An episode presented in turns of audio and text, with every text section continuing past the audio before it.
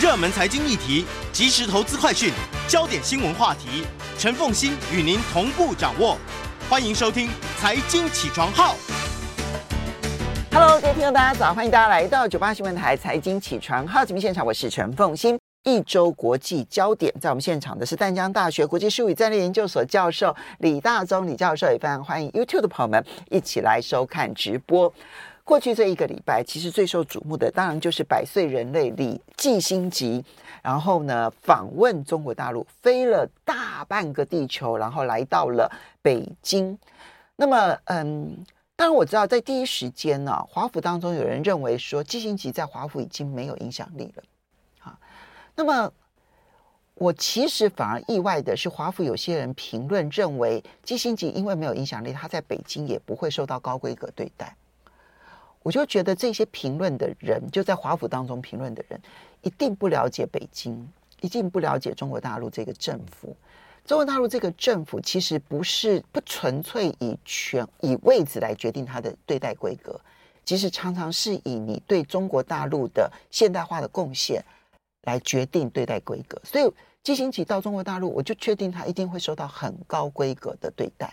果然，然后现在呢？美国才突然发现说，哦，基辛吉影响力这么的大，所以要怎么去看基辛吉访中这件事？对，因为基辛吉只要访问中国大陆，当然他不会被冷落。对对对。那我们看到也很多报道，呃，第一个是他已经岁数很高哈，百岁以上人瑞。那第二个是他访问中国大陆次数是百次以上，嗯，但后面很多可能是他个人的行程、商务行程，对，啊、呃，但是只要他到了中国大陆，他会见中国大陆高层，其实并不会是令人太意外的事情，对，而且中国大陆也并不是突然之间对他高规格礼遇，嗯、其实不，是不可能，每一次都高规格，对，嗯、那这一次当然是因为现在的时间点是美中关系处于一个还蛮关键的时期，对，哦、呃，所以。呃，当有这访访问的行程时，我们就会说，哎，他到底见了谁？见了谁？嗯，那的确，他这次见到人还蛮，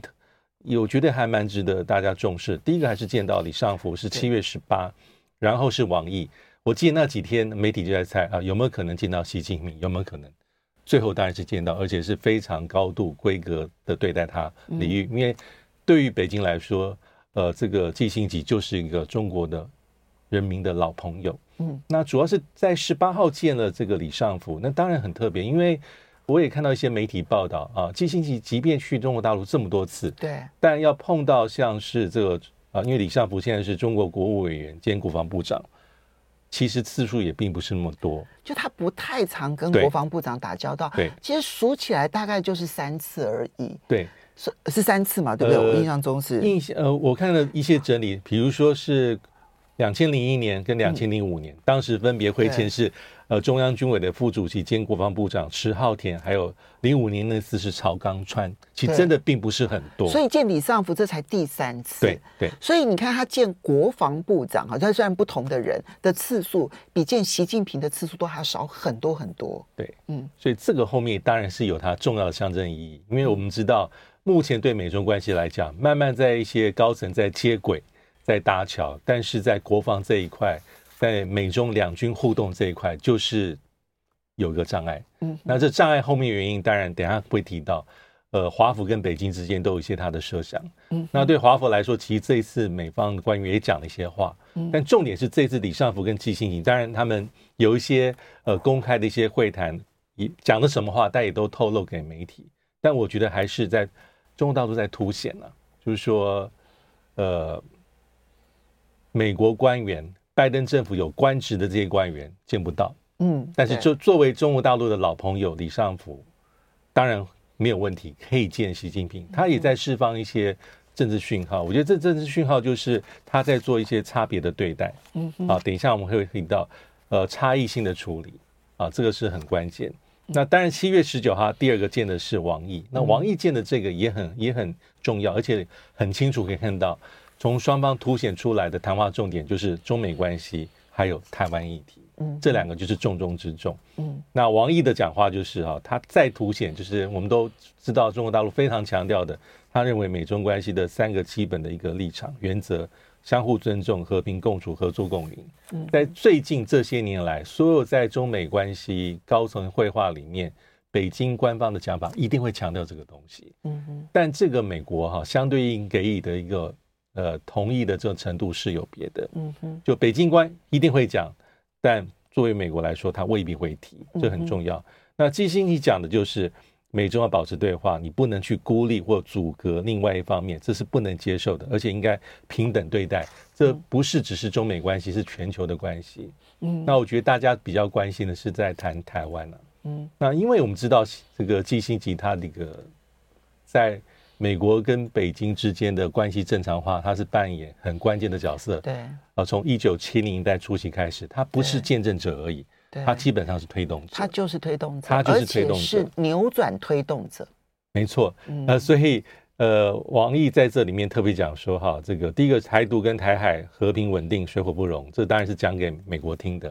那第二个是他提到说，呃，一九七二年上海公报里面所开始确定的一中这样的原则，必须要遵守。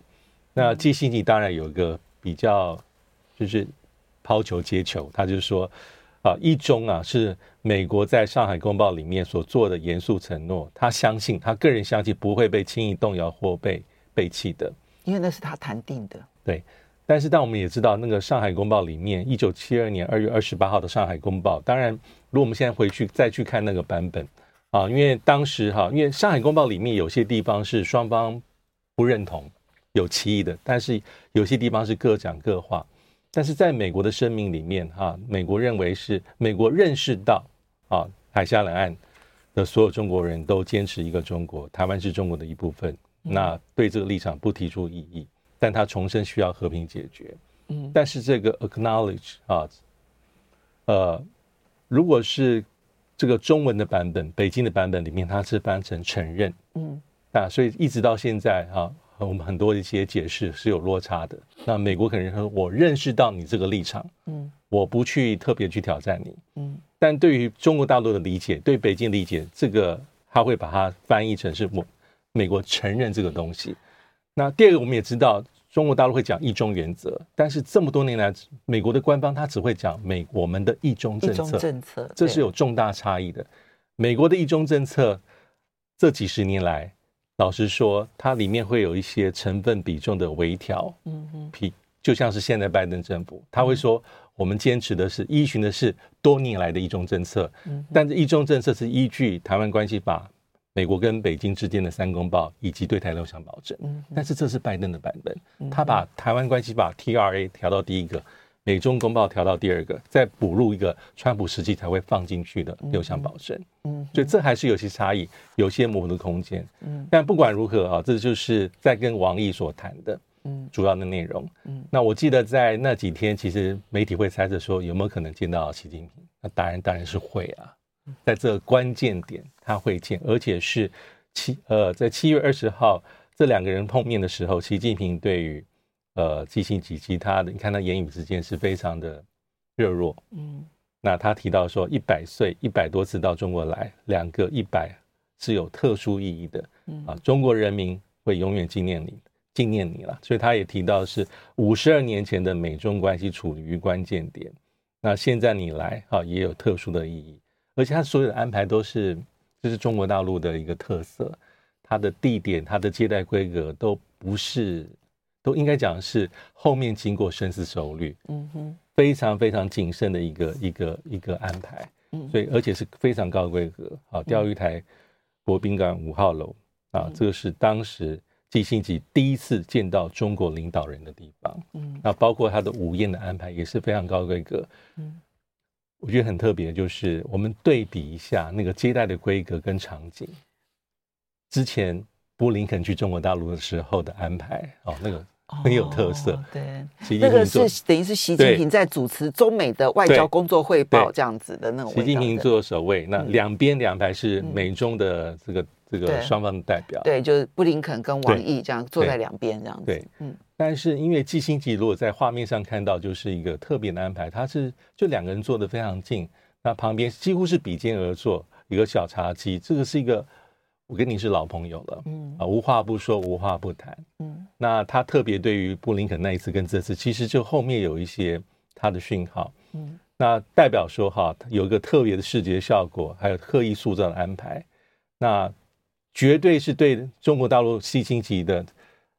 这个安排是超越拜登政府官员的说的安排，因为他不但热情，而且高规格。对，然后所以不只是布林肯的。对照组哈，你就可以看出来那个安排。然后其实当时凯瑞也在北京，对，对，可是呢，凯瑞就只能够见到李强，没错，对不对？好，然后见不到习近平。叶伦之前其实也被视为一呃鸽派，但是也见不到习近平。所以他们基本上把凯瑞跟李跟这个呃叶伦都视为功能性官员，对对，所以就由执行面的总理跟你见就好了，对接就可以，而并不是一个。政治性的、政策性的一个官员，没错。那所以你你是任务组，你就去任务吧，你们就彼此之间功能性吧。那但是呢，在政治意涵上面，那我跟布林肯是用开会的方式，上对下开会的方式，但跟基辛格就是老朋友，就是老朋友。所以这个、嗯、这个重点很多，所以很多人有很多的分析，比如说他还是一个也展现给外界看啊，这个老朋友，我是非常重视你的。嗯，那同时有人也会认为说，也有可能借由我对基辛格。的一个高规格的对待，试图去影响一些华府的决策。那也有人说，不管如何啊，不管他的待遇有别、分而治之、差异对待，但是还是显现说北京愿意对话了。好，我们要稍微休息一下。当然，这里面其实之所以基辛格重要，它的关键的位置嘛，哈，那中国大陆也高举了他。那现在布林肯说呢，等到这个呃，就基辛吉已经回到美国，他说，诶，这个礼拜他应该会去跟基辛吉好好谈，会谈什么呢？马上回来节目现场，欢迎大家回到九八新闻台财经起床号节目现场，我是陈凤欣，在我们现场的是淡江大学国际术语战略研究所教授李大中李教授，也非常欢迎 YouTube 的朋友们一起收看直播。好，基辛吉这一套，嗯，中国大陆高规格对待。但是还要再观察的，其实这就是一个 tango 嘛，哈，就一一首舞。那么这边的反应是如此，那另外一边呢，我们就要去观察说，美国从白宫到国务院如何看待基辛格这一次的访中行。嗯，听说他这一次是准备了两个月的时间呢、啊。对，有一些媒体的这个这个，根据他的一些调查或挖掘，他认为说，其实这次的行程大概从两个月之前至少开始筹备。它并不是一个很即即兴的啊，因为今天说邀请来，下个礼拜就成型，他没有这样子。但不管如何，我觉得北京是特别显示说，我是差异性处理，人热有别。就刚才讲，一方面是我的老朋友，那一方面是，即便是拜登政府的高官来，那要看你的位阶，你的功能性，还有你的这个你处理的领域，习近平未必会出来接待他。所以这重点就是啊，美国的解读，尤其是官方解读，我觉得很有意思。第一个是一般的国务院的层级哈，他的发言人米勒特别讲，他说私人行程，嗯，那并不代表我们哦，并不代表拜登政府、美国官方，也并不是受意思，也没有受华土之华府之托，让你去传达讯息的，那没有授权，没有代化任务，但是呢，很特别的地方是。拜登政府事前是知情的，我们是知晓的。嗯，因为在上个月国务卿布林肯访问中国大陆的时候，中国大陆的官员就跟布林肯提到这件事情。嗯，那所以部分的观察者认为说，哈，这个按照惯例，基辛格回去之后也会向政府拜登政府传递高层对话内容。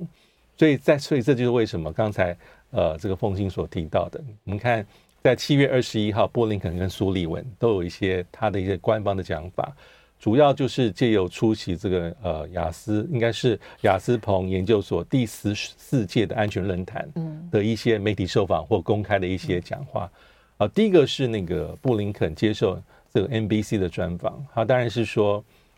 要对话了，要沟通，美中之间呢要增加一些稳定的元素。那他特别讲的地方是，我跟基辛格哦。平常就有定期沟通哦，并不是怎么讲，呃，没有任何的交集。嗯，那也有讨论过很多的议题。那这次赴中之前啊，基辛格的北京行之前也跟我谈过。那等到他回来之后，也许下周我很快就会跟他再见面，讨论一下你这次去的一些感想、心得跟观察。他上礼拜说的，所以那个要去谈的时间点，要去请教时间点，可能就是这个礼拜。对。对，所以这个是我觉得这个非常有趣。呃，我应我可能我的观察有限，但是我是第一次听布林肯提到他跟基辛格平常就有私下沟通这回事。老实说，布林肯也也可以不讲，嗯，在 NBC 访问他，他特别讲这个，意思是说，呃，即便是一般的外界的判断，当然，老实说了，美中之间的关系的走向，他其实不会受到基辛格的政策的影响，他的看法的影响。但我觉得布这个布林肯是特别在对外释放这个讯息，嗯，我们很重视基辛格的访问。所以，所以确实基辛格在这件事情上面，布林肯表达了美方对他的重视。对。对，我觉得，而且这样的表达罕见的，我并不觉得从拜登政府从二零二一年一月二十号上任到现在，他有这么明显对布这个基辛格的这个任务角色跟美中关系的重要性，他有任何的明确的对外公开的讲话。因为现在在美国的呃华府当中啊，那外交精英圈当中，反中势力是高涨的。而在这一群反中的人当中，是批判基辛格的，对对，啊，这也是他们呢，每一次基辛格做什么事情、讲什么话，他们就会非常不屑，然后呢说不重要，然后一点都不需要关心这样子，就包括他这一次的访中行。可是当你看到基辛格可以见到习近平，而布林肯说我会向他请教的时候，你就会知道他扮演的角色是蛮重要。而布林肯愿意在外交精英圈当中去高举基辛级，这也是很特别的，对嗯。呃，我觉得最特别是他有些话他可以不说，他如果刻意对受访时候特别讲到基辛级跟他的沟通，事前事后还有定期，我觉得他也在传递一个讯号。嗯，那还有就是苏立文，同样，呃，在出席这个场合里面，他也有特别提到一些，我觉得从这个公开的讲话里面，我们外界都能获得更多的讯息。第一个是美中之间目前的状态，尤其是两军互动，尤其是李尚福没有办法跟奥斯汀。直接一对一，他有他一个解释，而且这是苏立文啊，国安顾问的解释，这一点我觉得我之前并没有听过。他基本上是委婉的拒绝，而且他解释哦，因为我们知道，呃，曾经美国是希望在呃新加坡的这个香格里拉有一对一，但是事与愿违。嗯，呃，拜登其实在之前有暗示说有可能要解除对李尚福的制裁，但后来马上被美国官员出来，有点是委婉的就。更正说没有这样的规划，所以他内部的鹰派是反对的。对，那所以这一次苏立文一定是那个代表。苏立文其实是委婉的说拒绝，嗯、那他也讲的原因啊，当然我们可以猜测为什么？为什么？为什么你不解除嘛？因为毕竟那是二零一七、二零一八的事，而且当时李尚福的位置跟现在位阶不同。对，而且当时是因为哈、啊，你买了 S 四百，买了苏凯三十五，嗯，其实老实说解除也 OK。对呀、啊，因为那时候你就没有制裁印度啊。但是如果现在不解除，我们也可以推推敲一下可能的原因。我觉得基本上你大概是既有的一些东西，你放掉的话，你松开的话，我觉得在政治上还是有一些它的意涵，或被解读说你还是示弱，你还是委曲求全，嗯，你可能还是在磕头，他可能这个地方不动，嗯，但与此同时，他希望说能够慢慢把结打开。那但我觉得无效，呃，应该是可能不是那么乐观，对，那。苏定文说：“哈，为什么不能恢复这样的沟通？这是北京要回答的问题。那他还举例哦，他说：其实哈，你看看美苏关系跟美俄关系，我们双方都制裁了很多对方的官员。那我自己也被俄罗斯制裁哦。但是在一些涉及全球重大安全议题的时候，并不妨碍美俄官员嗯相对应的官员的沟通。嗯，那意思是同理可证。”并不是所有的层级的中国的国防部的官员跟解放军的高层都被美国制裁，但目前很不幸，这是苏立文的想法，美中之间的军事对话的管道，制式性的几乎全被关闭了。他暗示说，你中国大陆是不成比例在反制美国。好，所以苏利文跟布林肯最近都在针对李尚福被制裁这件事情，然后说不影响中美之间的军事互动。我觉得他们在回答这件事情的时候，也凸显出来中国大陆强调你没有解除李尚福制裁之前没有互动这件事情，已经影响到了美国官员必须要去回应这件事情。没错，那双方会不会有互燃？我觉得还蛮有意思的，因为美方是认为要系安全带。可是谢峰在同一个场合，阿斯彭安全论坛当中做了一个比喻，我觉得那个强硬的态度已经是再凸显也不过了。谢峰说：“嗯，如果你系了安全带，你就会想要去飙车，所以最好的方式反而是你不要系安全带，你也不要飙车，这个才是安全的。”这个实在是真是耐人寻味的一个对话。因为苏立文同时也强调，他也特别讲，他说：“好，安呃设立防护栏，不要迈向冲突，从竞争就控管，有效的控管，这是美国想要做到的。其实老实说，照道理这也是北京想要做的，但是因为中国大陆官员的这样的一个陈述，所以苏立文在他的讲话里面也强调，那这是华府跟北京的理解不同，因为北京可能认为。”当开车系上安全带，代表可以更大胆，对，更最后结果可能就会撞车，对，所以最好不要系安全带啊！是暗示说哈，北京认为系安全带会让美国得寸进尺，尤其在一些比如说台湾议题上面，因为有防护栏了嘛，代表说美国维持他的一些立场。其实这个解读好像也没什么错哦，各有各自的。其实这种安全带不安全带也会，当然这是一个。不是很正确的一个联想，有点像是这个比喻可能也适当了，就是在谈论过去谈论核子核武嘛，啊，怎么样会让他觉得我们都安心安全？嗯，可能你不只是要限制双方的攻击性的实力，嗯，核子打击能力，你要把双方的防护网给削弱，这才会让大家害怕。嗯，就是矛跟盾，这是很巧妙的一种维系。你只限制对对方的攻击，核子攻击能力不够。嗯，你要同时把双方的核子防护能力，比如说飞弹防御体系削弱，嗯，你才能够阻绝我会犯险，就是哎，我打击你，要是你反击我，我有核子保护。所以，对，嗯，李老师刚刚讲到了一个，因为双方在谈护栏不护栏这件事情的时候呢，其实重心点是有没有沟通管道。对，对。可是老师这边提了一个更进一步的思考是。你如果只是谈有没有沟通管道的话，恐怕效果是有限的。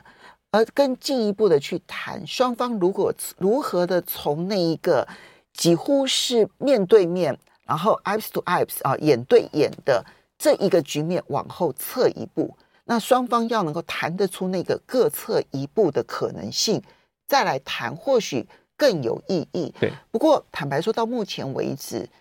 所谈的也最多就是沟通而已，对，那个要各撤一步这件事情其实是没有的，对，反而是所有的演习是更激烈的，对，嗯，我觉得这是最有意思意思的地方是哈，因为老实说，美中双方讲护栏讲很久了，有效共管分歧，基本上讲到最后都一点是比较官方指令，嗯，但这次在这亚斯平安全论坛的场合里面，可以看到中美双方的高层第一次这么直白的解读，嗯哼，外界会就会很清楚看到为什么护栏很难建起来的原因。嗯，双方都有各自的一些考量。嗯，我觉得最主要原因就是战略互信是非常不足啊。嗯，对。好，这个是我们看到当嗯基辛格会产生什么样的化学变化，我们还不晓得，因为嗯、呃，布林肯终究在整个对中体系过程当中，他算是中间偏鹰派了哈，他没有像苏利文这么的鹰派。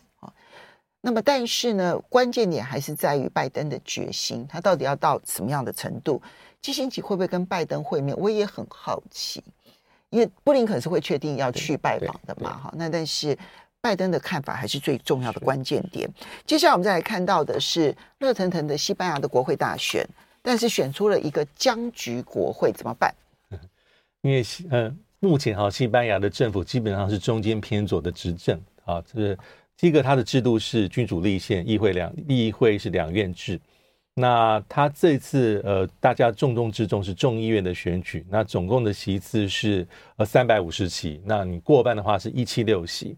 那现任总理桑切斯我们也不陌生，因为节目中也讨论过他。他他是带领的所谓的这个工人社会党啊，他是领袖。那这是比较中间偏左的政党。那他在国会里面主要的这个伙伴结盟伙伴是比较偏左的，比较极左一些些的，嗯、呃，我们可以或是汇总了，啊，怎么翻译都可以。那老实说，他们的席次在一百。我们稍微休息一下，等一下回来就来讲一下结果是如何。欢迎大家回到九八新闻台财经起床号节目现场，我是陈凤欣。在我们现场的是淡江大学国际事务与战略研究所教授李大中李教授，也非常欢迎 YouTube 的朋友们一起来收看直播。好，西班牙国会大选刚刚提到三百五十席，然后所以过半就是一百七十六席。那现在选出来的结果是如何呢？选出来结果就是，呃，桑切斯总理所带领的中间偏左的这个社会劳工党，他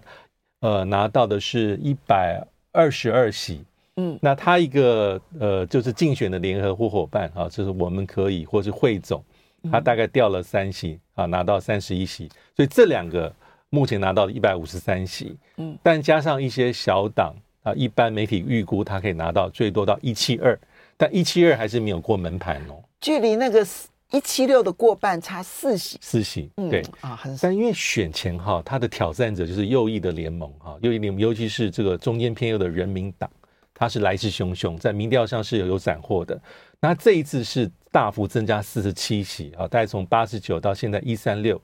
但他这个他也没办法单独过半，所以他最有可能结盟的是一个极右翼的这个声音党，声音或者民主声音党啊，VOX。他这次拿到三十三席，但是是大幅下滑十九席。嗯，但把这个人民党加上民生党来加在一起，也就是一六九，一六九也是到不了一七六。那中间还有哪些？还有还有一些很多的一些小党，既不是左派联盟，也不是右派联盟，这中间就剩几席了。对，因为过去我们知道那个这个这个桑切斯所主导的政府，形式上是有点少数左翼少数，但是一些比如说加泰隆尼共和党。巴斯克民主主义党跟一些小党基本上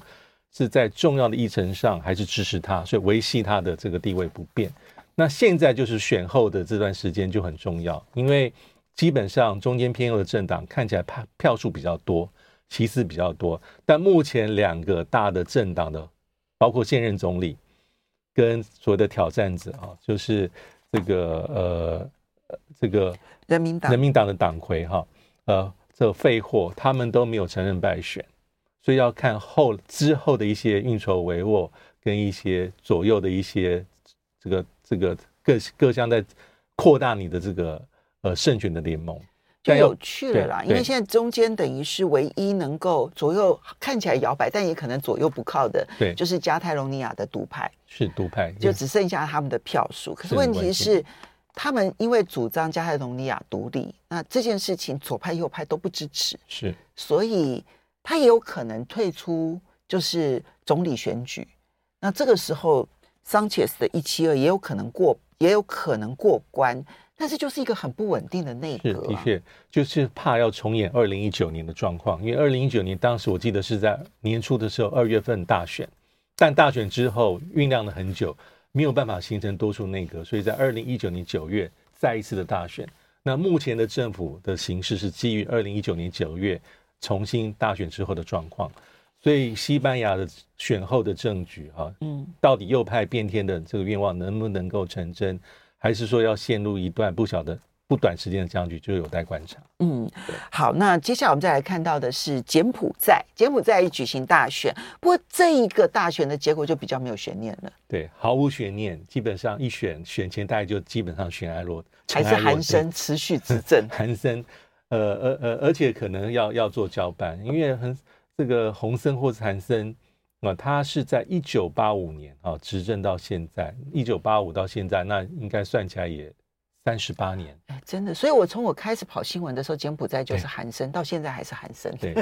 将近三十八年，将近四十年，对啊。那我们也知道，在一九九年代初啊，柬埔寨内战结束之后啊，基本上有国际的介入，它有无数，也到现在有好几次的全国性的大选，可能第七次或第八次。那基本上洪森基本上就是一个带领着柬埔寨人民党啊，啊，他是一个政治上的强人。而且他这次比较重要的地方是他规划交棒已久，主要就是指定他的儿子，嗯，呃，为接班人红马内。嗯，那红马内呢，其实他是第一次投入选举，他基本上他的履历也非常特别，他非常年轻，呃，这个洪森的儿子四十五岁，那西点军校毕业，那之后在纽约大学经济学硕士哦，哦，啊，你当然也可以说语文云武。那最后是得到这个英国布里斯托大学的经济学博士。嗯，那他是四十五岁而已，但他现在是在今年他增加了他，我看媒体说他是四星上将，意思是他用了二十四年就晋升为四星上将。目前是柬埔寨的陆军总司令兼武装部队的副总司令。嗯，今年四月才晋升四星上将。其实啊，洪森在他多次在这几年就说这个会接未来的重要棒子。在二零二一年，基本上就成为接接班人，他的儿子，在第五届柬埔寨人民党中央委员会议上推举洪马内为柬埔寨的未来总理候选人。哦，这个可是洪森这样子精心培植、精心培植接班人。对，因为因为这次大选其实跟一如外界的，因为柬埔寨的这个反对党的势力基本上是被压制的。嗯，呃，早期有所谓的反对党救国党，他在二零一七被解散。那后来反对势力卷土重来，一个叫烛光党，在选前被取消资格。嗯，那其他的一些政党都非常的弱，所以基本上下议院的一百二十五个席次，大概都会全数囊括在柬洪森所领导的柬埔寨人民党。不过，我觉得现在接下来观察柬埔寨，一定会观察这一位红马内了。红马内对，对，因为看起来这个杭杭森无论如何已经年纪大了，这样子七十一岁了。对，他会交棒。对，他会交棒。那这样子的话，红马内，因为他又在西方受教育，有西方受教育，对不对？哈，那当然，他这一次也小心，也跟随着韩森去访问过中国大陆。对，所以，所以他到底在中西之间的平衡点在什么地方？其实我觉得现在还在开开始而已哈，因为他们在经济上面终究还是太过依赖中国大陆了。好，不过接下来我们来看到的这个是意大利，意大利总理。呃，梅洛尼他要在这个礼拜，就是后天就要访问美国了。意大利备受重视的是，它是欧洲唯一一个签署了一带一路备忘录的。对，而美国现在一心一意要意大利取消这个一带一路备忘录。那梅洛尼这一次能不能要到他要的，来换取他要取消跟中国大陆之间的一带一路协议？对，因为这次梅洛尼去美国一定会会晤拜登啊。根据美国所释放的讯息，会讨论很多啊，俄乌战争、什么跨大西洋联盟，而且明年意大利就会担任 G7 的轮值主席国。但是大家最关注的是还是一带一路啊，因为一带一路其实我相信梅洛尼在之前是陷入两难，嗯啊，因为我们可以看意大利从前总理孔蒂啊，在二零一九年跟来访的习近平签一带一路的这个备忘录，五年为期，而且他是。到现在应该是西方西欧国家唯一签的，对，意思是说，你最迟在今年年底之前，你就要做出决定，最后决定是你要不要续签。嗯，那因为协议是到明年就到期了，很快就要到期，所以今年底就必须要去，二零二四就要到期。对，嗯、那当然，孔蒂之后的德拉吉，我们在节目上也讨论过，他其实对于中国大陆就没有这么的，嗯，没有这么的正面哈，所以他在他任内有很多，比如说动用政府的黄金权力去。紧缩，或许去否决一些中国大陆对意大利一些不管企业收购啦，或是投资的计划。那梅诺尼比较特别，因为他选前给大家印象是他带领的意大利兄弟党是比较外交强硬的，嗯，还有点右翼民粹，嗯，反俄罗斯、反普丁是非常旗帜鲜明，对，对中国大陆也不假辞色。可是看去年在一些国际会议上跟习近平的互动，又感觉还好，对呀。而且他甚至说要访问，去年去参加集团体的时候，也是，然后跟习近平见面，这样对啊，非常的至少表面上是热络，也甚至不排除他访问中国大陆。那所以重点就是在“一带一路”。那“一带一路”其实，在我们又回忆一下，在今年我记得在那个广岛 G7 峰会的时候，就有传言，而且是西方媒体说，明若你会在当场宣布说他就不会续签，结果也没有，最后就是没有。那所以他陷入两难，并非空穴来风。甚至哈，在今年六月初的时候，意大利自己媒体报道说，意大利外交部正在流传一种第三条路线，就是说我可能被迫要不能续签，因为现在老实说，呃，什么去风险化，基本上是欧盟声音上面的主旋律。你看德国上周才公布的中国战略报告，也在讲这些东西，所以这有点在削弱。梅洛尼的压力就说：“哎，这是主流，而且大家在讲一致的声音，但是他也不想跟中国大陆关系变这么差，弄得这么凝。所以这个第三条路就是说，我不续签，但是我另外考虑跟中国大陆签一些经贸协议，嗯，来摆脱太绝、太极端、太 U turn，能够摆脱一些比较尴尬的画面，但是也没有被证实啊。所以去风险这个，所以。”我觉得这个事情应该再怎么拖也拖不了太久。对呀、啊，因为年底要见分晓，要见分晓。最近这一段期间，意大利的媒体哦，每隔一段时间就讲说啊，意大利退出“一带一路”协议，然后要换什么东西？对对对。然后早期说要换什么，你知道吗？嗯，换台湾去投资他们半导体。是。然后我看到那个新闻的时候，我就觉得哑然失笑。就你要不要退出“一带一路”，跟我们的半导体有什么关系？嗯，为什么 为什么用这个东西来交换？对。但是显然他们内部对于要怎么退出“一带一路”而不会损失太大。辩论很凶，那我们可以再观察了。对，我们要非常谢谢李大中李教授，谢谢。